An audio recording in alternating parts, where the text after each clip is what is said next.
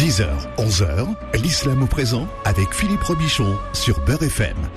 Voilà, l'islam au présent, tous les samedis, une heure pour parler d'islam sur euh, Beurre FM. Soyez les bienvenus dans ce jour particulier. Nous avons euh, l'imam Youssef Hashmawi qui est avec nous. Bonjour imam. Bonjour Philippe, bonjour à tous. Ça fait plaisir de vous retrouver. Ça, ça sent les vacances quand même. Hein Oui, dans, dans quelques jours. euh, c'est un jour particulier aujourd'hui. Ah, tout à fait. Aujourd'hui est un grand jour. Ouais. C'est le. Est-ce qu'on peut dire le jour de l'an? Tout à fait. C'est bien le jour de l'an. Ouais. C'est bien le premier jour de, de l'année égérienne. Donc aujourd'hui, nous sommes le premier Muharram, donc c'est le 1er janvier, si j'ose dire. Donc c'est le premier Muharram, donc c'est un mois sacré. Il fait partie des quatre mois sacrés dans l'islam. Donc nous en avons trois qui se suivent. Hein. Nous avons euh, celui qui a suivi, donc après le Ramadan, nous avons un mois qui s'appelle Shawwal. Ensuite, nous avons un mois qui s'appelle Dul Qa'da, et non pas Dul Qa'da, c'est Dul Qa'da. Dul Hijja, là où il y a le Hajj. Et là, nous avons Muharram, le, le, donc le troisième mois euh, sacré qui suit, mais le premier mois de l'année égérienne. Voilà, ce sont les, les Voilà. quatre, les quatre Tout mois. à fait. Et nous avons Rajab qui est euh, à part, qui est euh, euh, avant Charban. Donc euh, oui, est un grand jour. C'est un jour bien sûr où il n'est pas franchement d'usage euh, dans la communauté de se souhaiter bonne année, bonne année, bonne santé, meilleurs vœux, etc. Il est vrai. Néanmoins, ce n'est pas interdit de le faire. Ce n'est pas interdit aussi de souhaiter à l'ensemble de la communauté et de la société une bonne année égérienne, qui, on espère, cette année, qui serait empreinte euh, et épris euh, de sagesse, de respect mutuel et surtout d'apaisement dans la communauté et d'apaisement dans la société. Je pense c'est vraiment ça dont nous avons besoin aujourd'hui. C'est vraiment de l'apaisement dans la communauté, qui en a tellement besoin comme d'autres communautés aussi. Mais singulièrement, là, on parle de la communauté musulmane. Même si je n'aime pas trop ce mot de communauté, parce que je ne considère pas que la communauté musulmane soit une communauté à travers des communautés qui cohabiteraient ensemble ou qui oseraient ou qui supposeraient feraient l'effort de cohabiter ensemble, mais c'est vraiment une composante pour moi aujourd'hui. C'est une composante de la société. Ce qui est sociologiquement, ce qui n'est pas la même chose. Entre une communauté, on a l'impression que voilà, c'est c'est un petit peu l'île et la région. L'île et la région, cela veut dire c'est comme si nous avions plusieurs îles d'a- d'accord, qui cohabiteraient, qui vivraient ensemble. Et c'est comme si nous avions un pays, comme notre pays, la France, avec différentes régions qui sont connectées, qui sont avec quelques limites séparatives, c'est juste normal, mais avec des régions qui seraient connectées. Donc là, on est vraiment dans une composante de la communauté, on est une composante de la société, et non pas une communauté qui cohabiterait éventuellement ou pas, ou peu, ou ou avec d'autres. Hmm. Euh, Qu'est-ce qu'il est euh, recommandé de faire dans ce jour? Il y a quelque chose de particulier? Non, si ce n'est un petit peu, voilà, que je, le- je le répète, de se, de, de se souhaiter mutuellement bonne année, bonne année, épris, voilà, euh, empreinte de paix, de joie, de solidarité, de respect mutuel et surtout d'apaisement aujourd'hui dont nous avons besoin. Après, bien sûr, il est aussi d'usage, euh, d'usage non, non pas aujourd'hui, mais dans quelques jours. Euh, donc le neuvième jour et le dixième jour, nous avons ce fameux jour de Ashura. Ashura dans l'islam sunnite, je dis bien sunnite, où il est d'usage, conformément au texte prophétique, d'usage d'observer un jour ou deux de jeûne. Cela veut dire si on peut faire Ashura, c'est très bien. Mais bien sûr, le prophète wassalam, a dit à ses compagnons, si Dieu me prête vie jusqu'à l'année prochaine, je jeûnerai le neuvième et le dixième jour. Pourquoi, lorsque le prophète wassalam, est arrivé à Médine, a vu la communauté juive en train de jeûner? Leur a demandé mais pourquoi jeûne-t-il? Ils lui ont répondu il jeûne en commémoration car ce jour coïncide avec le jour de secours à Moïse. Et donc le prophète a dit je vais donc jeûner ce jour et je vais aussi jeûner le neuvième. Donc je vais jeûner le neuvième jour, Tasua, et le dixième jour, Ashura. Donc il est d'usage de jeûner. Bien. Alors, Imam euh, Youssef, quel est le pays qui compte le plus de musulmans au monde? À ce jour et depuis d'ailleurs quelques décennies, hein, c'est le ce pays, d'ac- d'accord, dont nous entendons l'invitation de nos chers amis indonésiens, Oui. qui est l'Indonésie, bien sûr. C'est l'Indonésie. Moi, je me rappelle quand j'ai commencé euh, à, à animer des, des- des émissions et des émissions religieuses, c'était un fait qui n'était pas très connu finalement que, enfin, je, je vous parle d'il y a 25 ans, hein, que l'Indonésie comptait le plus de musulmans au monde. C'est quelque chose qu'on savait peu finalement. Maintenant, on le sait. qu'on savait peu et je pense même qu'on ne sait pas trop aujourd'hui parce que les gens, il y a un petit problème à vrai dire. D'où vient-il Je ne sais pas. Euh, culturellement, euh, scientifiquement, euh, sociologiquement, anthropologiquement, je ne sais pas hmm. d'où ça vient.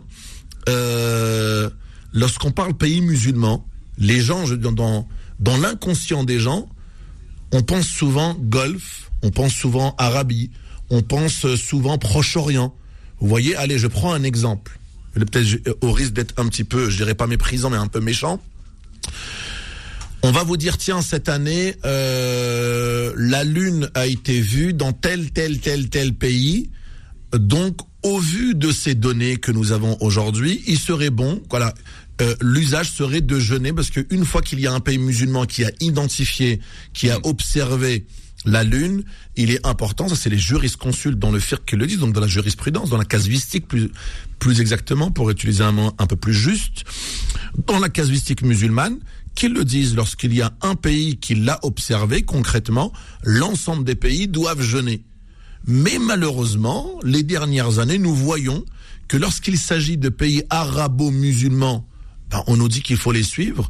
Ben, si c'est un pays, par exemple, comme la Turquie, comme le Sénégal, comme l'Indonésie, ben on dirait qu'on n'a on n'a pas à les suivre. Ben on dirait que ce n'est pas des pays musulmans ou assez musulmans ou complètement musulmans. Hmm. Et donc ça c'est un problème. Il y a quelques années, on nous a dit ben il ne serait visible que aux alentours de l'Australie, l'Indonésie, une partie de la Nouvelle-Zélande, etc., etc. Mais l'Indonésie est le plus grand pays musulman. Pourquoi on ne devrait pas le suivre? Après, il est vrai que d'autres jurisconsultes vont dire il est d'usage que les pays musulmans puissent jeûner le même jour, mais les pays musulmans qui euh, sont pratiquement dans une même région. Parce que nous savons qu'avec le décalage horaire, si par exemple c'est en Océanie ou dans les Amériques, c'est pas simple de les suivre. C'est un petit peu l'argument qu'on nous donne. Hmm. Mais des fois, c'est la Turquie. La Turquie qui est vraiment au milieu des pays musulmans. Le centre, et qui est l'un des l'un des pays musulmans par excellence en plus la Turquie ou encore le Sénégal. Donc ils ne sont pas plus, pas moins musulmans que les autres. Bon, ceci dit, les Turcs qui calculent. Tout à fait, c'est bien ça, tout à fait. Donc eux, ils calculent. Euh, oui, l'Indonésie est le, est le, pays au monde qui compte plus de musulmans. Alors il y a, y a d'autres pays, il y a l'Inde et le Pakistan qui sont derrière, mais l'Inde est un gros pays euh, musulman aussi. Alors nous avons invité ce matin le professeur Warsito. Bonjour professeur Warsito. Bonjour Philippe. Bonjour cher imam. Bonjour. Voilà, on dit professeur Warsito parce que vous avez un, un nom qui tient lieu de nom et de prénom à la fois. Exactement. Exactement. C'est uniquement, c'est unique en fait, c'est avec un mot, c'est Warsitan. Mais alors quand vous voyagez euh, sur votre carte d'identité, j'imagine, ça, ça vous pose jamais de problème pour passer les frontières, ça? Non, ça va. Je, demande pour, pour répéter deux fois. Warsitan, Warsitan, voilà. Ouais. Oui. Moi, j'ai des amis euh, indonésiens à qui ça posait des problèmes justement d'avoir des des euh, des visas parce qu'ils avaient à la fois ils, ils avaient le, deux fois le même prénom. Oui. Et maintenant, ça s'améliore parce que moi, je dois utiliser le, le, nom de, de mon père. D'accord. Oui, pour, pour compléter, si on vous demande de remplir un, un papier. C'est très, c'est très euh, présent de, de, chez l'ensemble des Indonésiens ou non? Oui, euh, surtout en fait pour, pour, pour les, les, je dis pas l'ancienne génération, mais surtout en fait, vous voyez, vous savez, notre premier président, il mhm. s'appelle, euh, il s'appelle Sukarno, mhm. c'est un mot unique. Deuxième également, Suharto, c'est un mot unique aussi. C'est pour cela en fait. Mhm. Le vice-président avait un nom et un prénom par contre. Oui, c'est ça, ça. Mais, mais le président, le premier président n'avait pas de. Exactement. C'est pourquoi je dis, c'est entre guillemets, parfois, pour l'ancienne génération, on utilise un seul mot. D'accord. Mais c'est unique propre à, lui-même. Ok. Hmm. C'est propre. Parce que c'est aussi très présent chez les Vietnamiens et chez les Indiens. Pourquoi je dis ça? Parce que nous, lorsqu'on fait euh, des janazas, Excusez-moi, encore une fois, on parle encore de funéraires, je sais. Ce Parce que vous êtes dans votre activité de tous les jours. Tout à fait. Et donc, il est très fréquent chez les Vietnamiens, notamment ben, ceux qui sont nés à Saigon et ceux qui euh, sont nés au Vietnam dans les années 50-60. Il est très présent chez eux. En fait, il y a toujours SP. Je veux SP, dis, mais c'est quoi ça SP dans les prénoms? Ben, Ils me disent, ben, en fait, c'est sans prénom. SP égale son prénom. Et donc c'est souvent le nom, et ils ont toujours ben, un, nom qui est des fois long, et c'est uniquement ce nom-là qui fait office de nom et de prénom, parce, qu'on, parce que des fois des gens me disent, je m'appelle un tel. Alors je m'appelle un tel, dans la communauté, ils ont ce prénom-là, mais sinon, dans les papiers, c'est encore un autre nom. Donc c'est très présent chez les Indiens et chez les Vietnamiens. Mais je ne savais pas qu'en Indonésie, il y avait aussi ça. Oui, exactement. En fait, je me rappelais, c'était lorsque l'année 97, 98, lorsque j'étais étudiant ici en France. C'est exactement, mon prénom, c'est SP. D'accord, ok. Exactement, ici, ici on, on, rajoute avec SP. Voilà. D'accord, parce que des fois en Syrie, moi, quand j'ai étudié oui. dans les années 90, euh, on avait beaucoup, beaucoup, machallah, d'élèves et d'étudiants brillants d'ailleurs, mm -hmm. indonésiens, et des fois ils avaient plusieurs noms et prénoms. Exactement. Je me rappelle des fois de Mohamed Nour Ali Yaqin. Et donc, ils avaient des fois des, oui, plusieurs prénoms et plusieurs en fait, noms. Nous, comme ce que vous disiez tout à l'heure, en fait, l'Indonésie, le pays, qui, qui, le nombre de musulmans sont nombreux. Et mm. maintenant, nouvelle génération, il y a beaucoup qui utilisent le prénom musulman. Mm, D'accord. Mohamed ou Ahmad, etc. Mm. Ridwan, etc. Voilà. On peut savoir d'ailleurs en, en, Indonésie, euh, avec votre prénom, de quelle île vous venez d'ailleurs. Exactement. Oui, pour l'ancienne génération. Ou Varsito, c'est un. C'est javanais. C'est javanais. Oui. Si derrière, comment notre mot est avec O, c'est d'habitude c'est javanais. D'accord. En majorité, javanais. Ok, je Et pensais oui. qu'on pouvait distinguer la religion, mais pas forcément le la région ou l'endroit de là où on vient. Oui, oui. D'accord, à travers le nom. À travers le nom. Ok. Mais surtout, en fait, en fait c'est pour, pour l'ancienne génération. Je dis aussi pour, pour les générations qui sont nées l'année 2000, 2000 maintenant, à partir de 2000, ça, c'est- ça, ça disparaît, en fait. Ça disparaît, en fait. comment Initiation de, d'où on sait d'où vient, de, de prénom, c'est difficile maintenant. Mais c'était pour l'ancienne génération comme nous, c'est euh, facile à, à, à savoir. Alors, le professeur Warshito est attaché culturel de l'ambassade d'Indonésie en France. C'est euh, vos derniers jours, après trois ans et demi. euh, donc, on voulait profiter de votre de votre savoir euh, encore quelques jours, et on va essayer de, de, de comprendre ce matin de euh, qu'est-ce que ça représente de vivre dans le premier, dans le pays où il y a le plus de musulmans au monde, et de savoir comment l'Indonésie est devenue ce premier euh, pays euh, musulman. Alors, ce jour aujourd'hui, ce jour de l'an, c'est un jour férié en, en Indonésie? Non. Non. Non. C'est en fait c'est voilà, c'est ça pour pour savoir pour tous vous en fait l'Indonésie c'est pourquoi tout à l'heure on discute que l'Indonésie le pays musulman mais pourquoi ce n'est pas connu etc.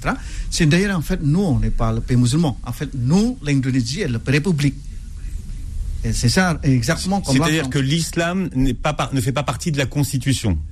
Si, mais c'est c'est ça, c'est unique de l'Indonésie parce que nous, notre gouvernement est basé sur le comment euh, cinq piliers qu'on appelle Pancasila.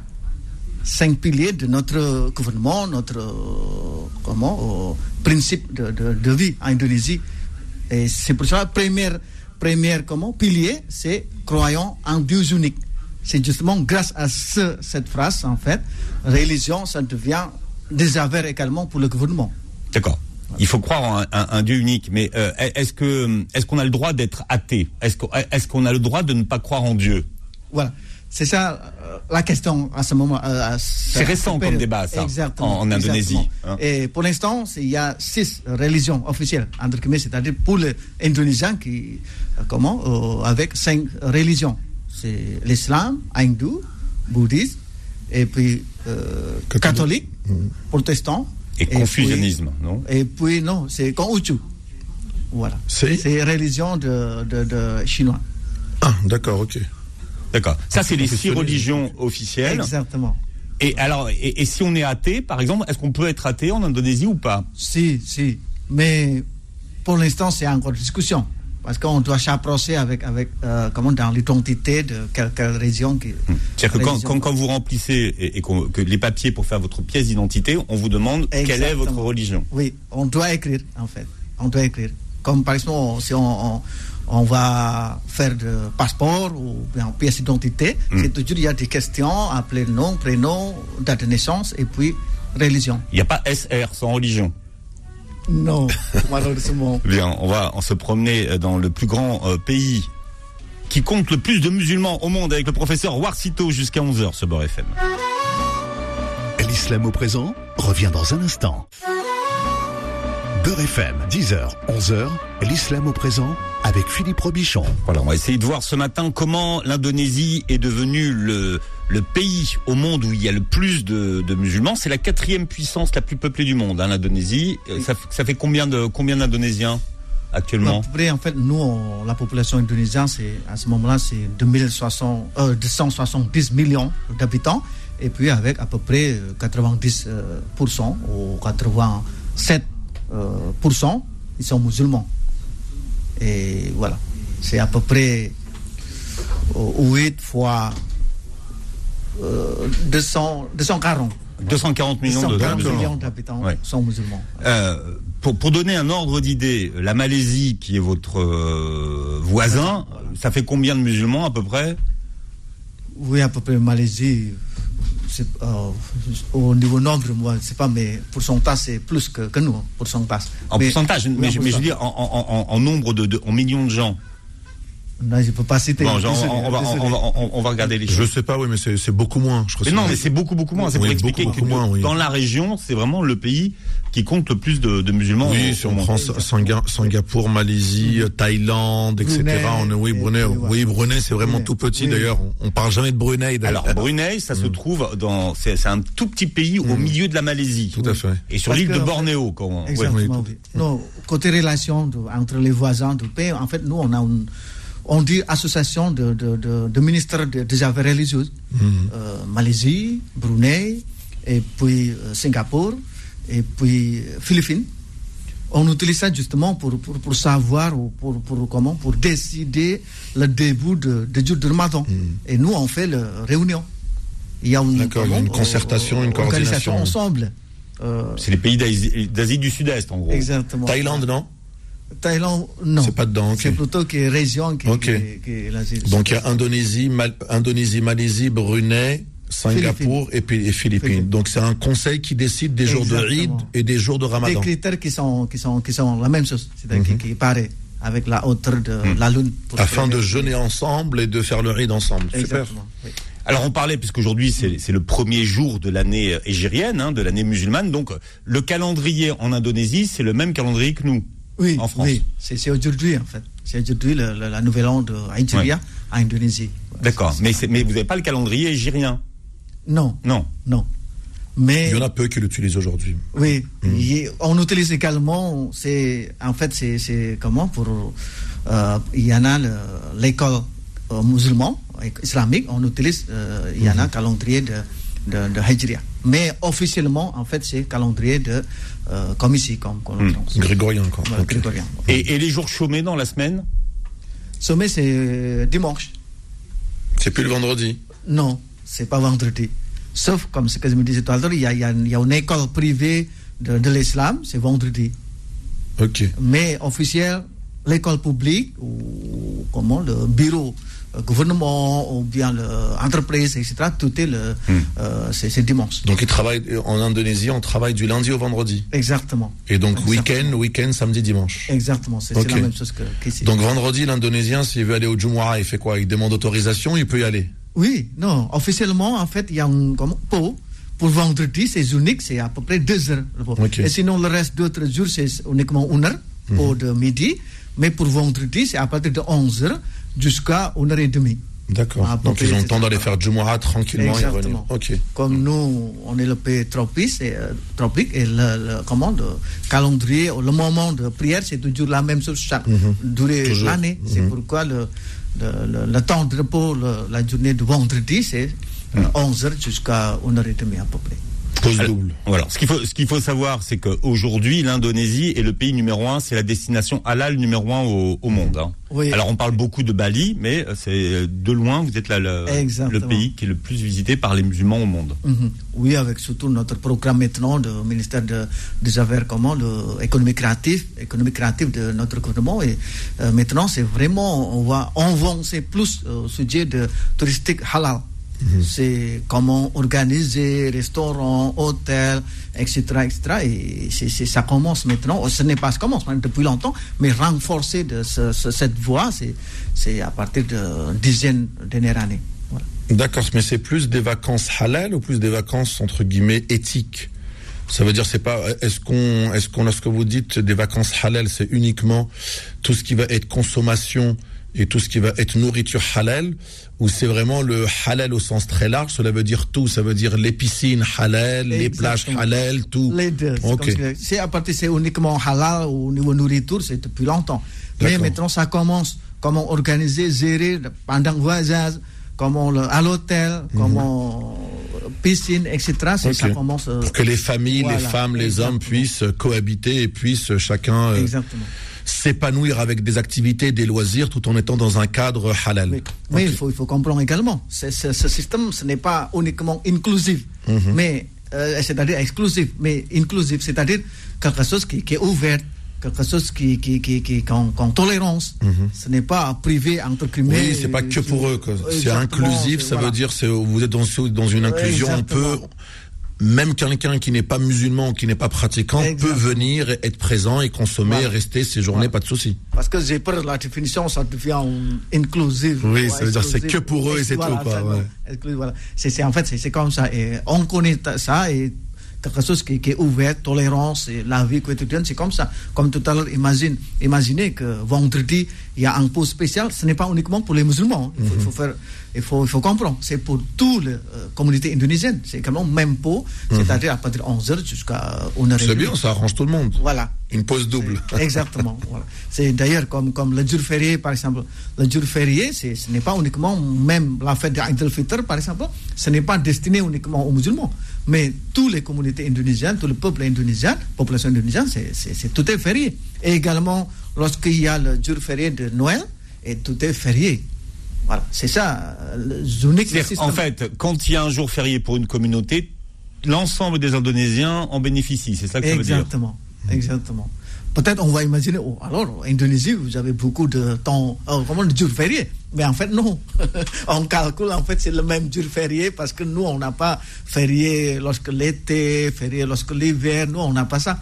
C'est c'est- ça. Le jour férié, c'est plutôt le jour férié de la fête religieuse de, de, euh, de population indonésienne. J'ai peut-être une question, si vous le permettez, Philippe. Euh, L'Indonésie est réputée depuis de nombreuses années comme étant un pays, j'aime pas trop dire tolérant, mais un pays vraiment où, euh, où règne le respect mutuel entre les communautés, entre les composantes même indonésiennes. C'est plus le peuple, l'éducation du peuple qui est faite telle que, et donc on arrive à vivre ensemble et à se respecter mutuellement, etc. Ou bien c'est aussi des politiques gouvernementales qui ont fait que les populations aujourd'hui arrivent à cohabiter aisément. Et on, on entend ce pays-là, même si on entend peu de choses d'ici. Est-ce que c'est dû, peut-être que c'est un peu des pays asiatiques ou anglophones, on n'entend pas tellement parler et beaucoup parler de l'Indonésie, de la Malaisie, de Brunei, des Philippines, etc. Euh, Est-ce que c'est vraiment dû à l'éducation de la population ou il y a aussi des politiques qui sont mises en place afin que les communautés puissent, pardon, cohabiter et vivre ensemble et, euh, et, faire société? Merci. En fait, euh, cette question, c'est- ces questions, c'est en fait, c'est euh, lié. Le premier, en fait, comme vous savez, en fait, l'islam arrive à Indonésie, c'est longtemps avant notre gouvernement se, se, comment, se, se construit, c'est-à-dire indépendant ou bien euh, l'indépendance de l'Indonésie. Islam arrive en Indonésie, c'est longtemps avant. C'est d'ailleurs, j'ai noté, c'est à peu près à 7e siècle, Sept- euh, l'islam est déjà arrivé en Indonésie. Et surtout, c'est justement, en fait, justement, grâce à première, ce que vous avez cité, nous, les Indonésiens, on a un caractère qui, est- ouvert, souriant, tolérance, respect, etc. C'est ça euh, la base de notre culture qui nous fait d'être convivre ensemble avec tolérance, on vit ensemble. Et également, lorsque l'Indonésie, c'est-à-dire euh, le gouvernement, euh, l'indépendance de l'Indonésie, et justement l'Indonésie se construit grâce à un accord, en fait. Un paix qu'on appelle un accord. Ce n'est pas paix qui est, qui, qui qui est donné ou bien renforcé directement, mais un accord avec différents euh, systèmes, différentes cultures, différents euh, ethniques, différents... euh, c'est ça. Un pays qui, qui est un accord. C'est pourquoi, en fait, République, le choix de notre comment, fondateur de, de, de Indonésie, avec le cinq piliers qui est principal, comment on vit ensemble, avec le premier pilier. Alors on a vu le premier pilier, Voilà. c'est donc croire en Dieu, en en, en. Dieu unique. Et quelle que soit la religion. Oui. C'est pourquoi, comme tout à l'heure, parfois c'est difficile à, à- comment, à expliquer s'il y a Indonésiens qui n'ont pas la religion. Parce qu'en fait, c'est en croyant en Dieu unique. C'est ça la raison. Et puis également, deuxième point, c'est grâce justement comment le gouvernement également gère la vie quotidienne, quotidienne entre les religions, euh, entre la comment, communauté, euh, avec le système, par exemple, éducation, ou bien les critères, comment vivre comme comment construire une mosquée, comment construire une église, etc. Il y a un règlement officiel du gouvernement. Euh, ça, c'est le deuxième, euh, comment, deuxième pilier. Important, voilà. Oui. C'est pourquoi on pouvait maintenant, on vit ensemble avec des différentes religions, différentes euh, cultures, etc. Et c'est grâce à ces deux points euh, principes de, de, de, de nous aujourd'hui. Est-ce qu'il y a des, euh, des, mari- des mariages interreligieux? Est-ce qu'on assiste, par exemple, alors il y a beaucoup de protestants, est-ce qu'on voit des, protestants se marier avec des musulmans ou, ou, ou pas possible? C'est très bien, c'est une bonne question en fait, Philippe. euh, parce Surtout sur- dans l'île où vous venez, puisque vous venez de Sumatra, il y a beaucoup de protestants à Ouais, Sumatra. exactement. Ouais. Mais ça devient commun. Quelque chose qui, qui, qui, qui, qui maintenant, ça devient ouvert.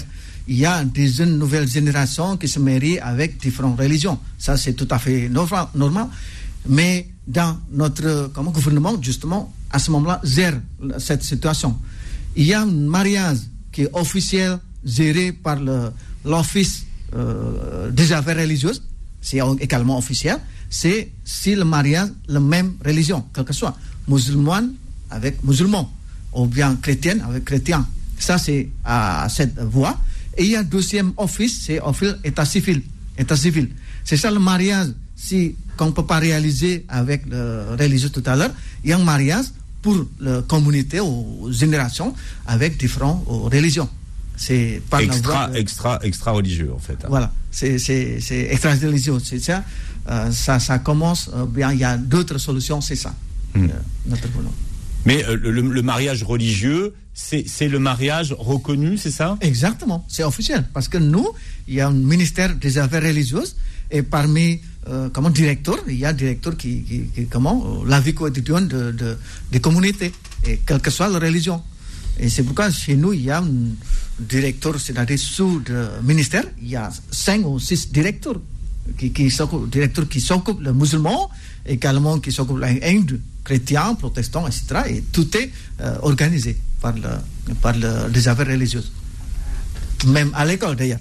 Si, euh, comme peut-être la dernière fois, j'ai déjà également expliqué, euh, euh, en fait, euh, si dans une classe, une classe de, de l'é- en- dans une école, il y a un étudiant qui, qui, qui, qui est chrétien, et l'école doit également comment, donner le, un professeur ou enseignant de, Hmm. de chrétien. Et quel que soit le nombre, même un seul, dans une grande école, obligé de, de, de- comment d'avoir un euh, enseignant de cette religion. Alors, est-ce que, est-ce que, est-ce que les Indonésiens parlent beaucoup arabe?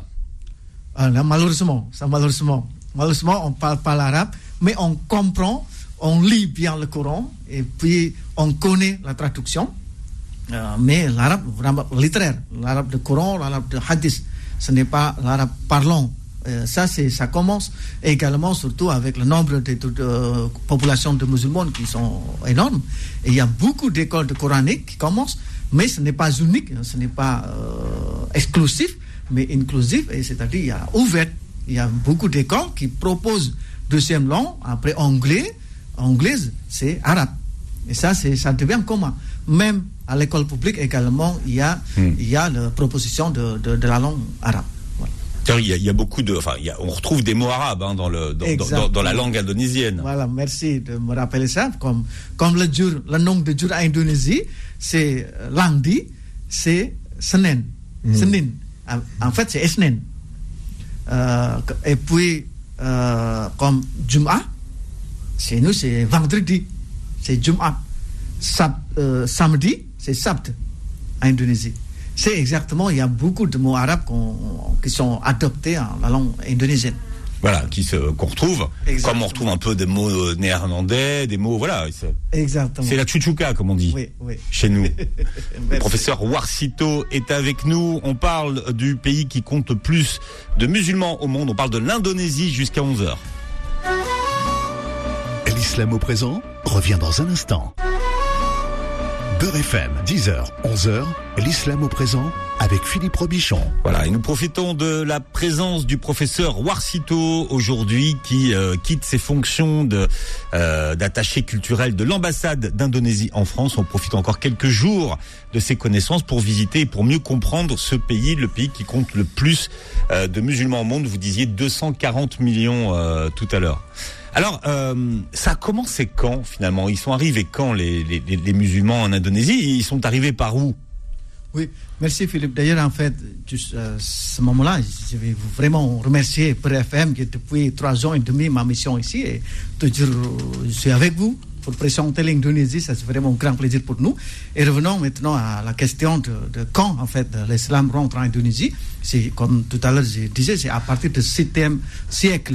C'est vraiment l'histoire qui est plus longtemps qu'on croyait. En fait, c'est depuis l'année 48 euh, euh, Hijri c'est, ou bien plus précisément, c'est 672 euh, l'année de Grégorion. Et c'est pour ça, c'est, il arrive en fait à côté de euh, nord de l'Indonésie, c'est l'île de Sumatra, c'est au bout. C'est pourquoi on dit maintenant c'est euh, la porte de la Mecque, cette, cette ville justement. Medan. Medan et puis avec Aceh. Aceh en fait, c'était, ce n'est pas encore comme Provence qui se sépare maintenant, mais c'était aux côtés de nord de l'île Sumatra, nord et euh, l'ouest, qui est vraiment au, bout de Sumatra, qu'on appelle une ville qu'on appelle Barus, en fait. Hmm. Barus. P-A-R-U-S. C'est vraiment connu, en fait, dans, le mot arabe. En fait, euh, cette, cette, ville, en fait, c'est connu par le euh, parfum. C'est un type de craie, craie ou cambre. Euh, ah, le camphre. Ah oui, de, de camphre. Voilà. Exactement, c'est ça. En fait, c'est vient de. Faut demander à l'imam, euh, professeur. Parce qu'en fait, dans, dans, sa profession, on connaît bien le, le camphre et la naphtaline.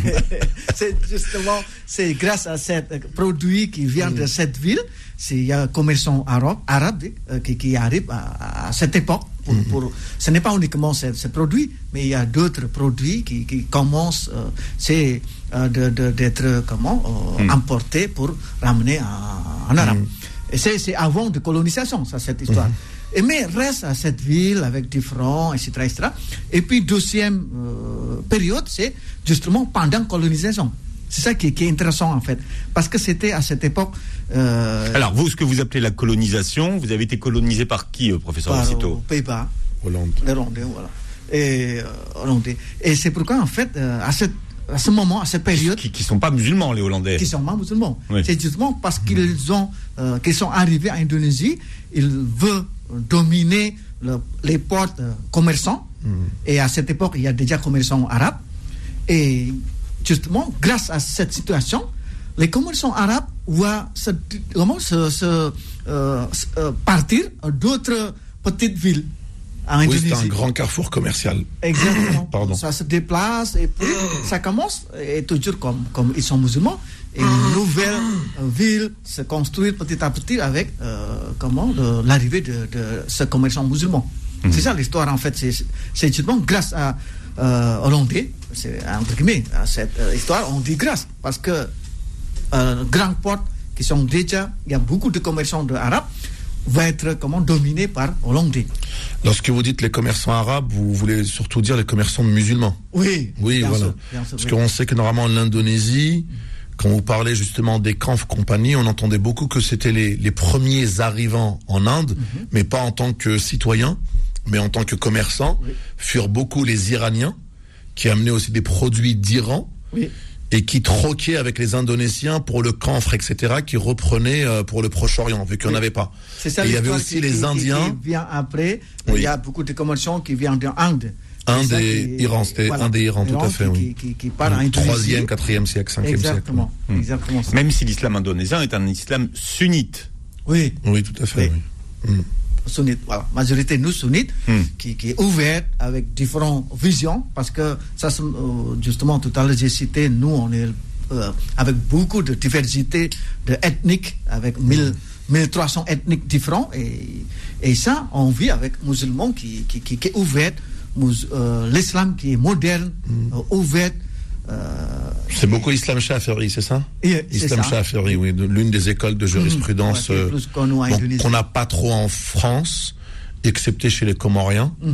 Mais euh, voilà, l'islam Shafiri, donc l'une des quatre écoles de jurisprudence dans l'islam, très présente aussi en Indonésie, en Malaisie, en Thaïlande, etc.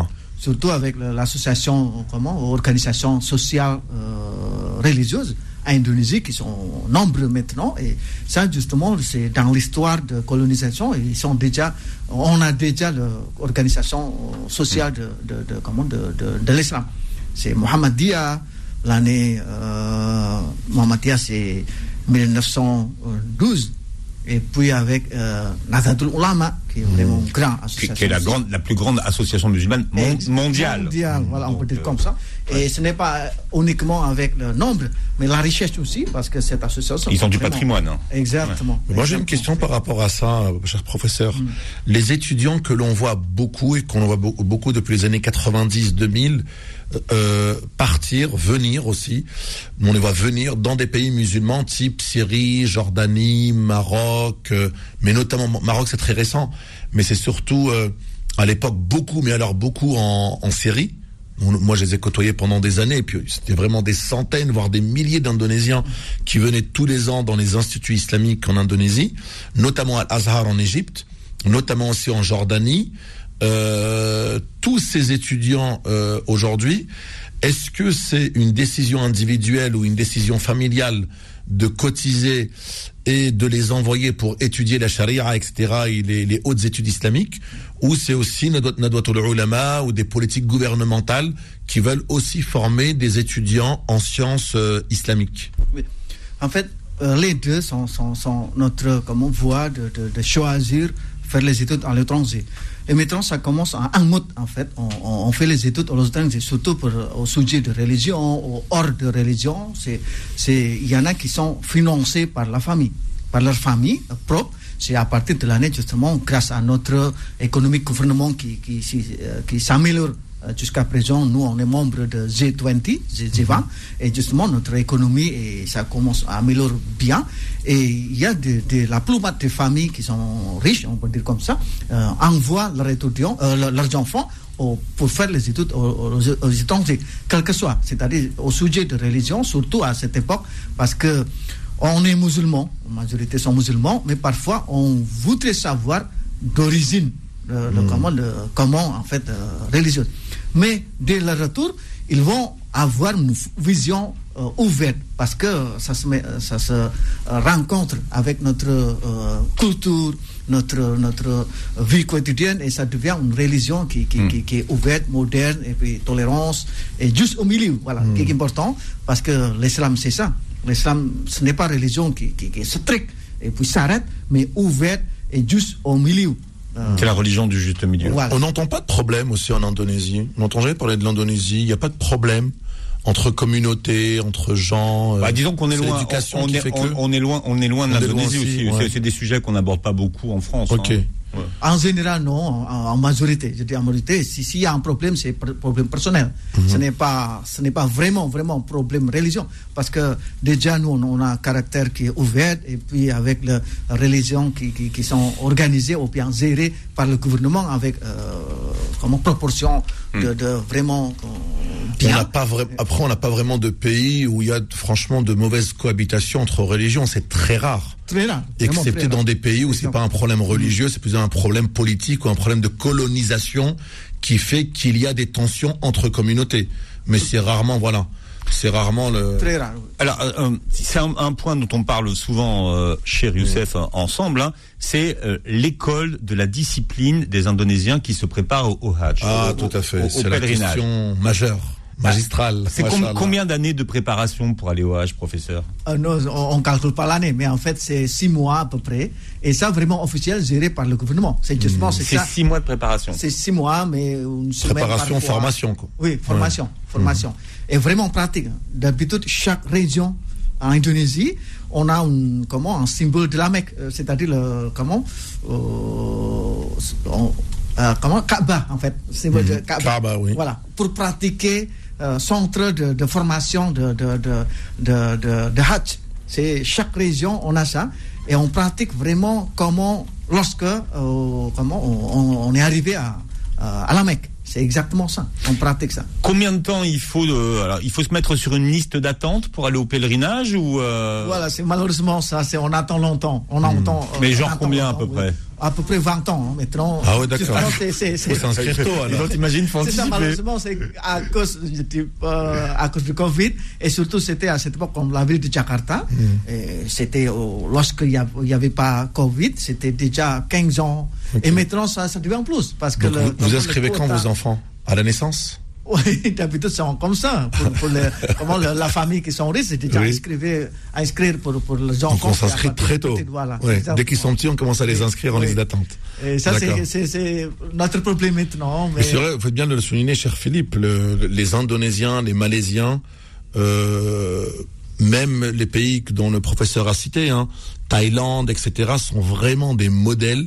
Nous, on voit les pèlerins au quotidien, pas au quotidien, mais annuellement, lorsqu'ils rentrent euh, du, du, du Hajj, du pèlerinage, ne citent que les bienfaits et que euh, et que cette image euh, très positive qu'ils ont gardée des pèlerins indonésiens, malaisiens en disant discipline, respect, formation, organisation, distinction. Ils sont même distingués au niveau de, de, de au, au niveau de, de, de ce qu'ils portent, afin d'être bien bien cordo- coordination, synchronisation, organisation, bouddhisme. Et les Indonésiens, les Malaisiens, c'est voilà, c'est la crème de la crème, quoi, machallah. Merci, merci. Oui. Mm. C'est justement c'est grâce en fait c'est formation et nous on comprend bien que euh, oui euh, pour le- les gens qui, qui partent à l'Indonésien qui, qui part à la Mecque d'habitude c'est euh, la qualité de vie c'est Mm. c'est riche.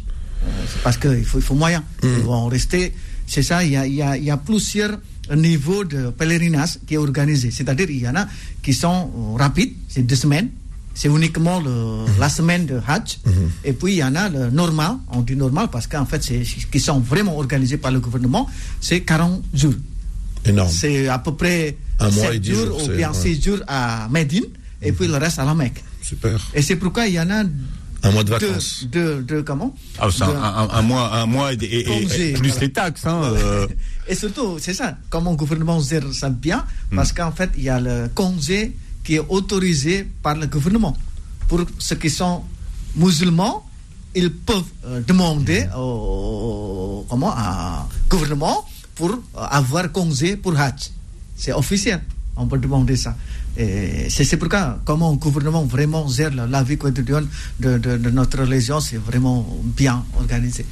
Alors, on, on- on- on parlait de de, de, euh, de, cette fusion euh, parfois, mais vous verriez les- mosquées indonésiennes. Ça, c'est qu'il y a une école architecturale de la mosquée ind- indonésienne, régionale même. Hein. Oui, oui, il y a un typique. Si, si- regardez peut-être euh, si, vous êtes sur internet, regardez, googlez la mosquée de, de Padang par exemple, oui. qui est peut-être Oui. aujourd'hui la mosquée la plus emblématique hein, dans ce qu'on fait architecturalement. Typique, voilà, typique. C'est vraiment lié avec, justement tout à l'heure, on vit avec le- les cultures. Chaque région. Chaque région, parfois, une typique, euh, comment la- le type de, de architecte de euh, bâtiment officiel. C'est-à-dire soit bâtiment de gouvernement, c'est-à-dire le bureau de, de, de, Hmm. de gouvernemental, ou bien de, euh, comment, la mosquée, les mosquées, vraiment avec le, euh, différents euh, modèles qui est lié avec le, le, le, le- le- La région, la région. la voilà, culture. la culture.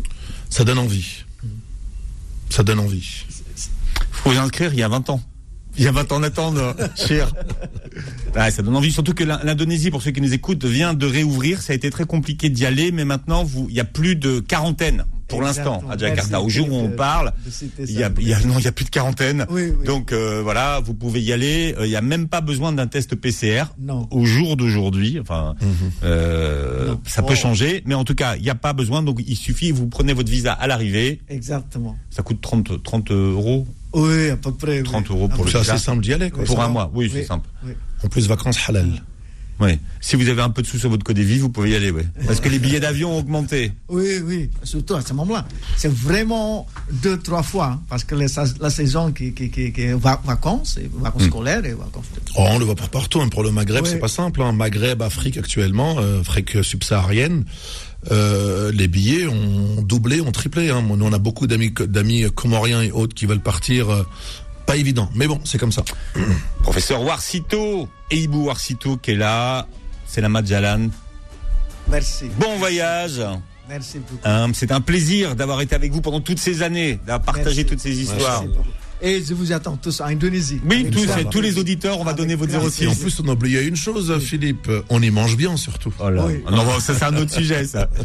Manuel Mariani qui nous écoute. euh, bonnes vacances, Chir, vous aussi. Bonnes vacances à vous tous. partez, puis- Merci. enfin vous attendez vos papiers, vous. Ah, tout à fait, Donc, ils ça, arrivent. ça, c'est un autre sujet. J'espère. hein.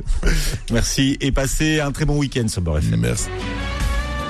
Retrouvez l'islam au présent en podcast sur beurrefm.net et l'appli Beurre FM.